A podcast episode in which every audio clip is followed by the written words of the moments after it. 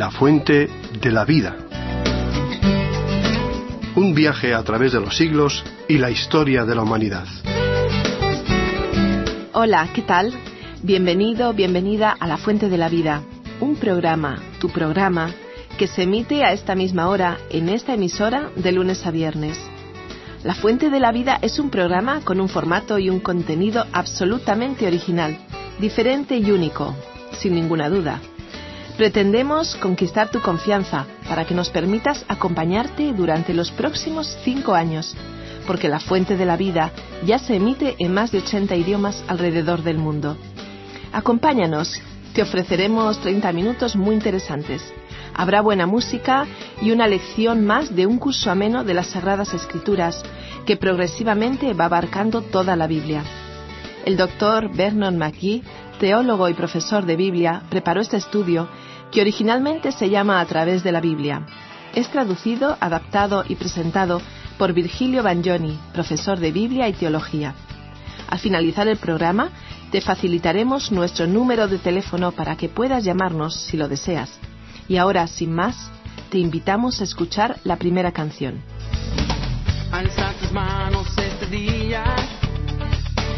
Este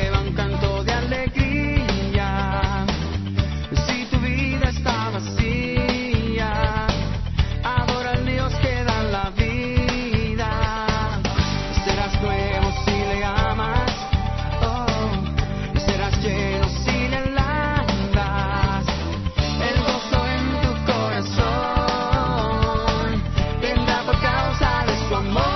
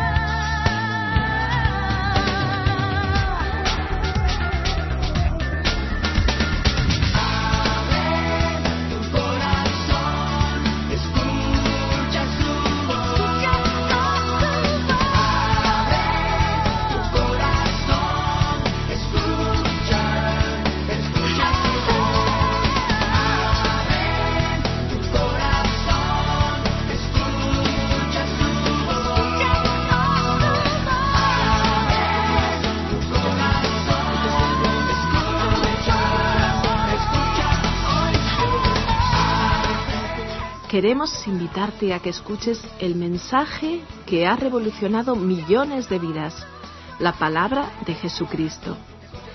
Él dijo, yo soy la resurrección y la vida. El que en mí cree, aunque esté muerto, vivirá. Si quieres comprobar la veracidad de esta afirmación, te invitamos a que escuches este programa.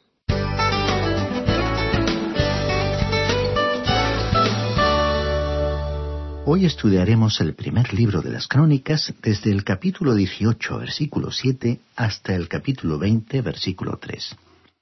Continuamos hoy estudiando el capítulo 18 de este primer libro de las Crónicas que comenzamos en nuestro programa anterior.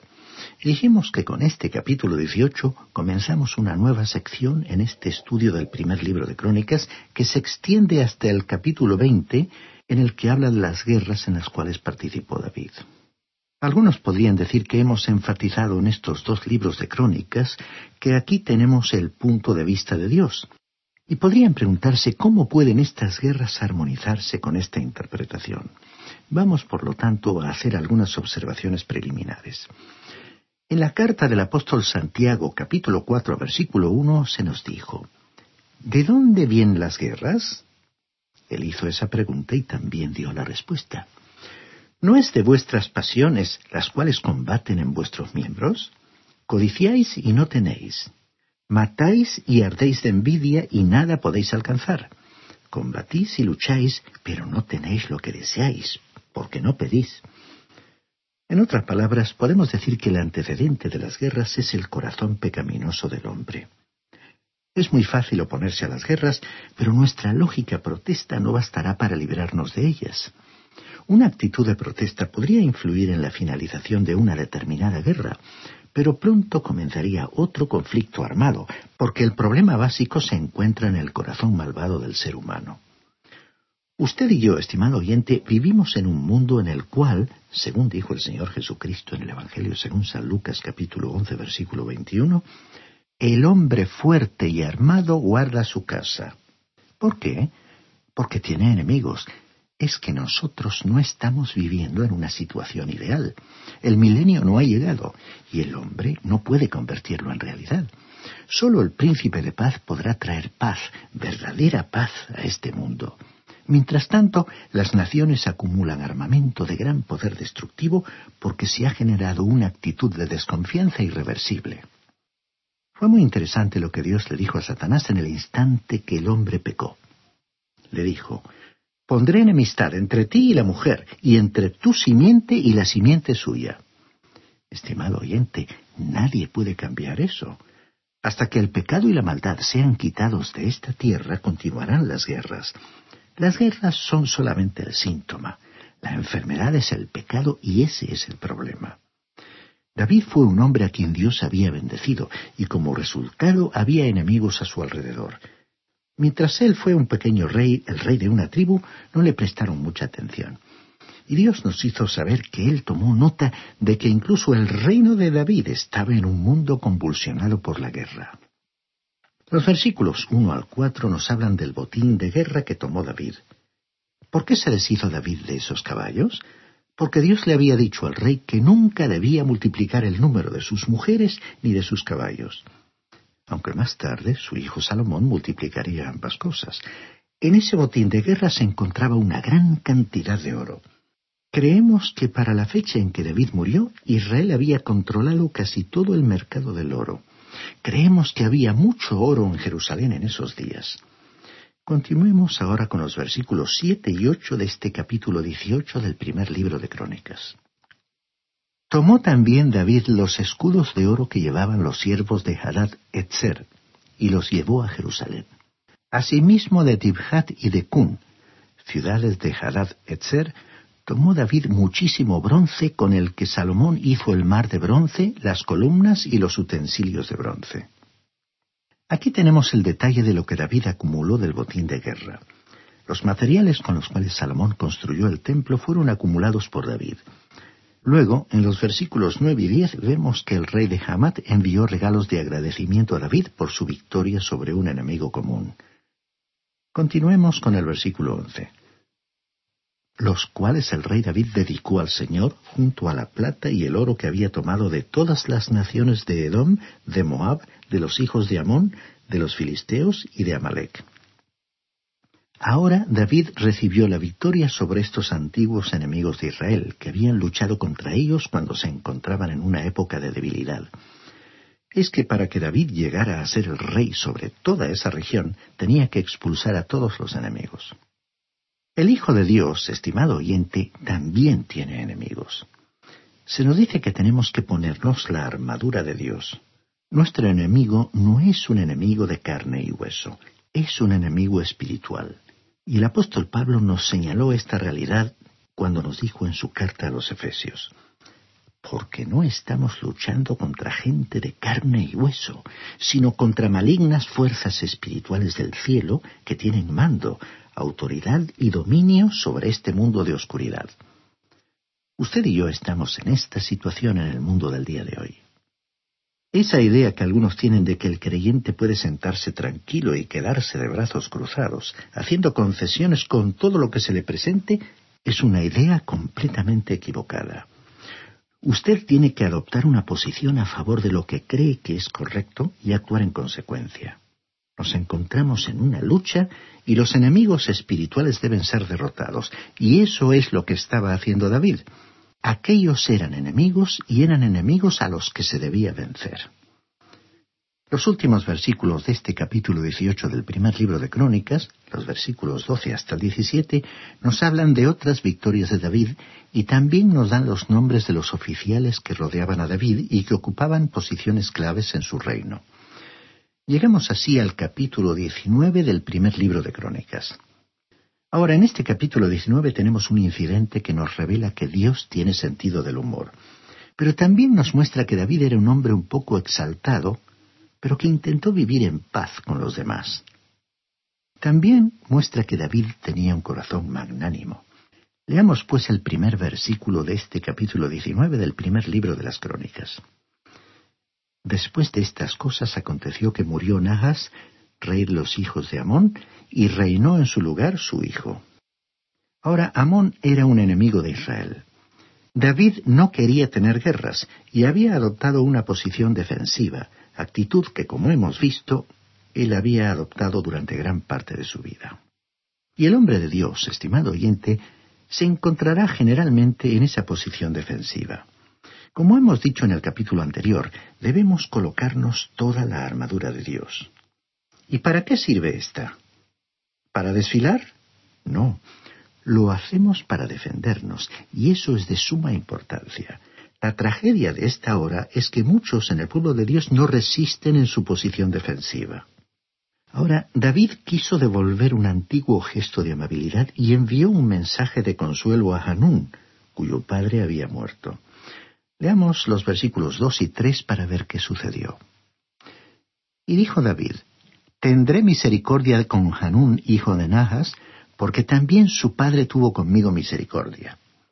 Así David envió embajadores para que lo consolaran de la muerte de su padre.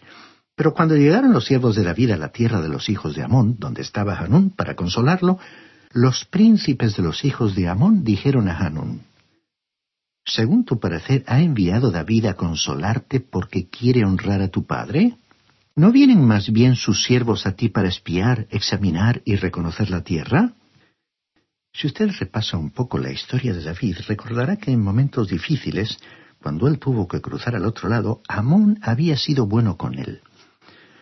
Ahora, la acusación de estos hombres que rodeaban al rey fue muy grave. Podemos apreciar aquí la acusación de espionaje que estos hombres jóvenes que aparentemente rodeaban al rey hicieron contra los enviados de David. Ellos decían, David no es tu amigo, él no era amigo de tu padre, estos hombres son espías. ¿Y qué fue lo que hizo el rey entonces? Leamos el versículo cuatro. Entonces Hanún tomó a los siervos de David y los rapó, les cortó los vestidos por la mitad hasta las nalgas y los despachó.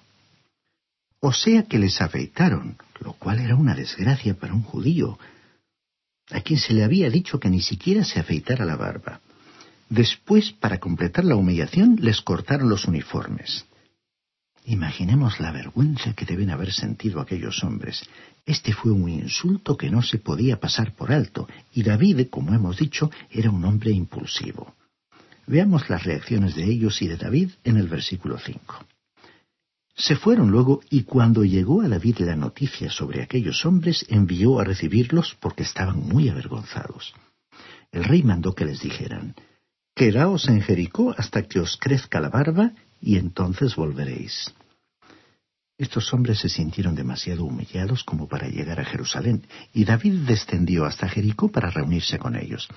Les dijo que se quedaran en ese lugar hasta que les volviera a crecer la barba, y por supuesto les facilitarían un nuevo uniforme.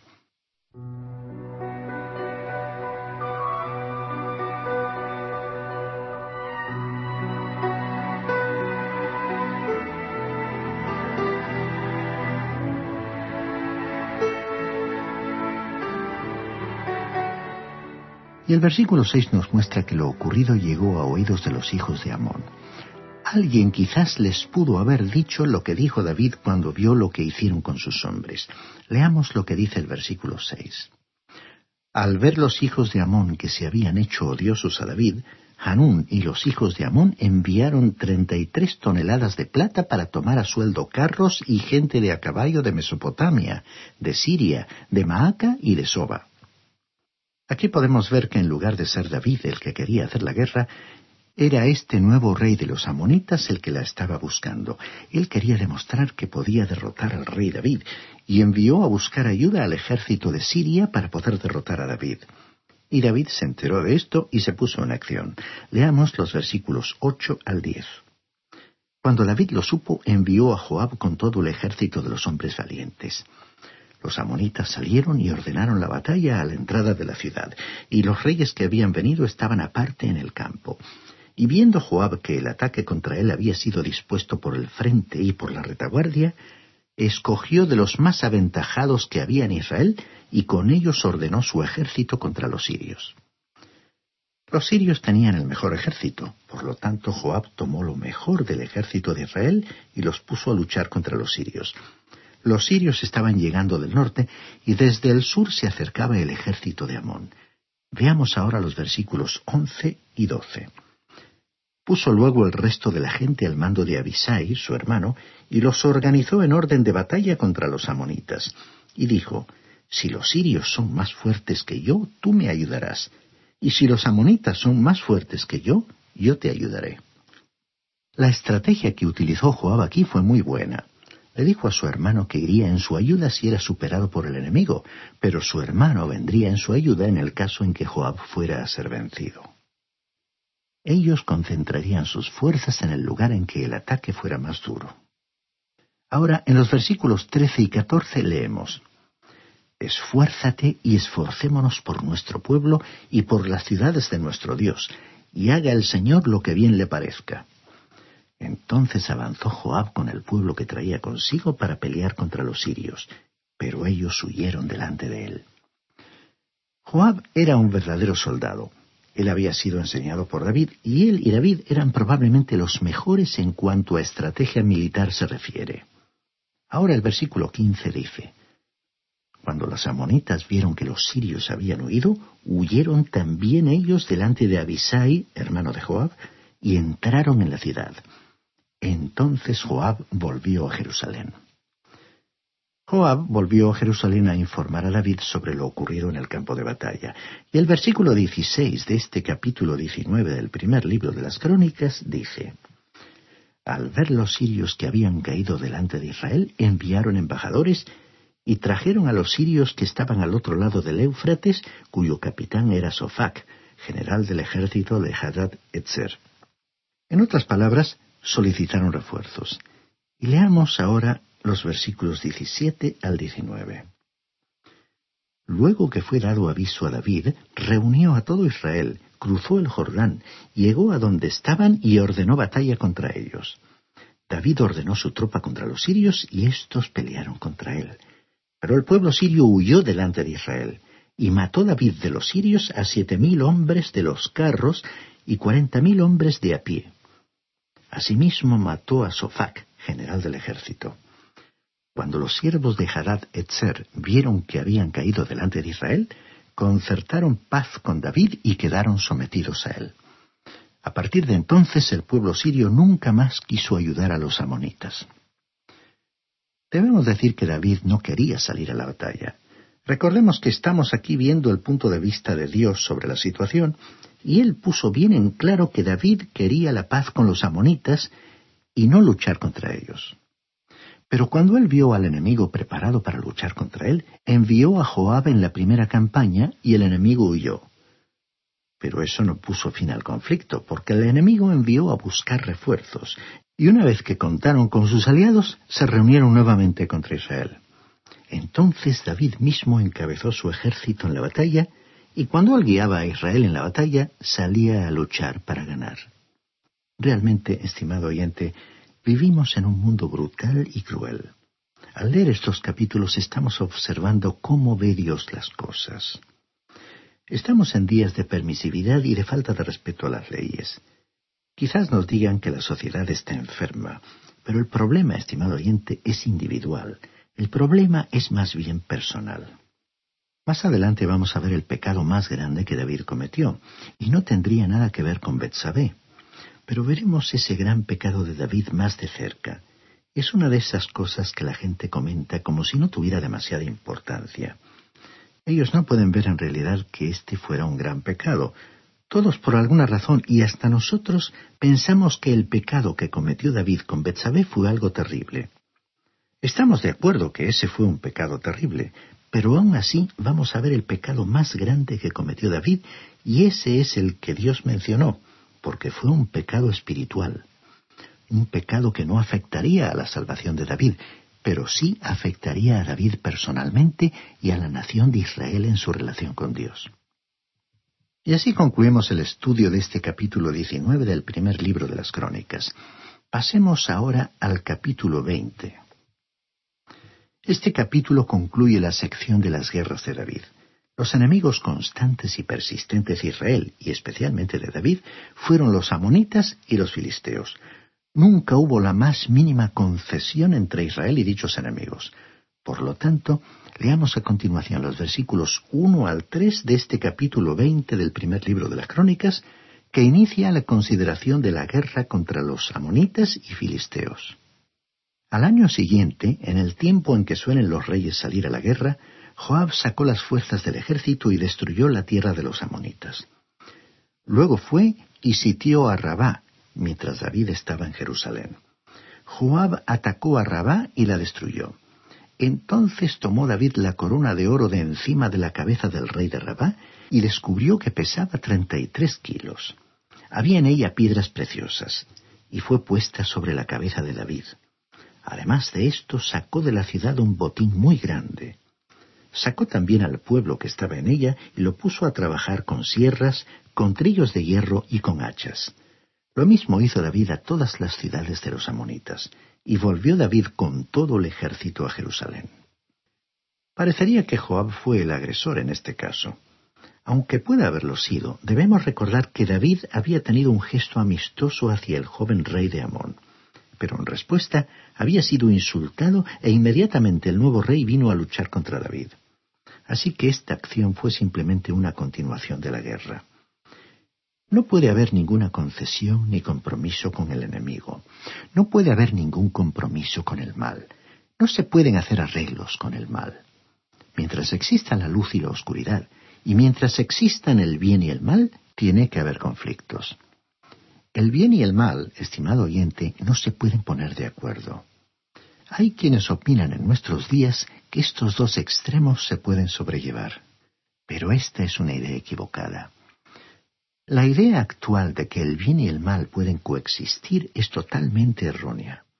El profeta Amós en su capítulo 3, versículo 3, se preguntó, ¿Andarán dos juntos si no están de acuerdo?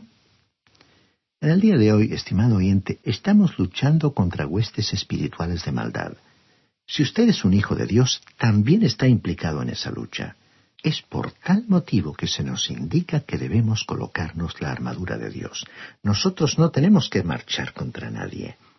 Tenemos que permanecer firmes.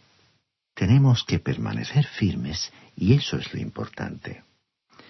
Fue durante esta campaña que David se quedó en Jerusalén y fue en esa ocasión en la que él cometió un gran pecado con Betsabé. Observemos que Dios no registró en este libro ese pecado. Dios ha dicho que Él perdona nuestros pecados y que no los tendrá más en cuenta. Dice el Salmo 103, versículo 12, Nuestros pecados ha alejado de nosotros como ha alejado del oriente el occidente. Estimado oyente, por tal motivo le invitamos a acercarse a Dios por la fe y con confianza, sabiendo que por los méritos de la obra de Jesucristo en la cruz, Él está dispuesto a perdonarle.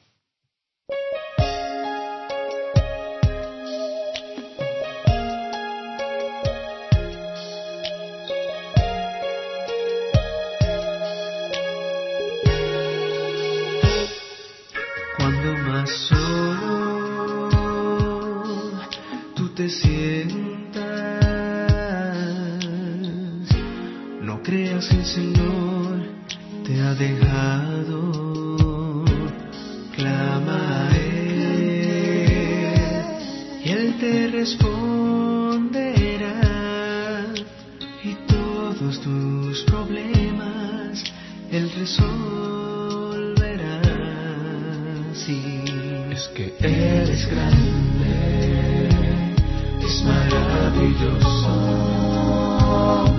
Él es la salvación para tu corazón. Qué bueno es, es saber que el Señor te dejará, no, no, no, porque Él es tu amigo fiel y ha prometido para siempre estar contigo. Oh, oh, oh,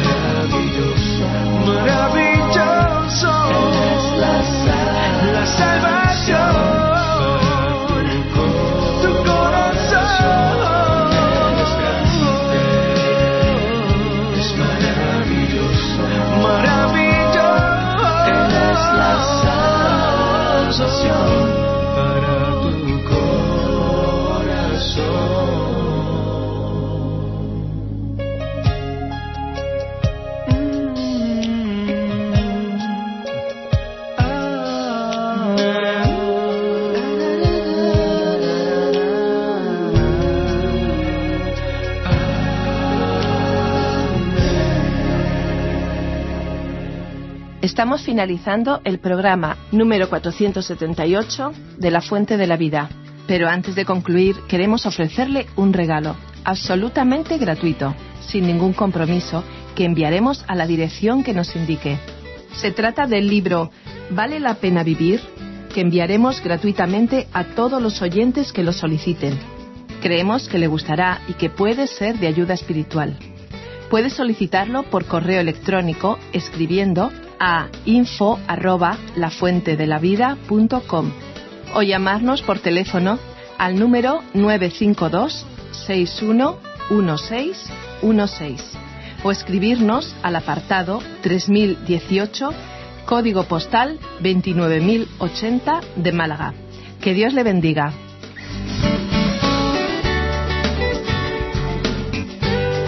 Es un programa de Radio Transmundial producido por Mecoban, Medios de Comunicación Evangélica.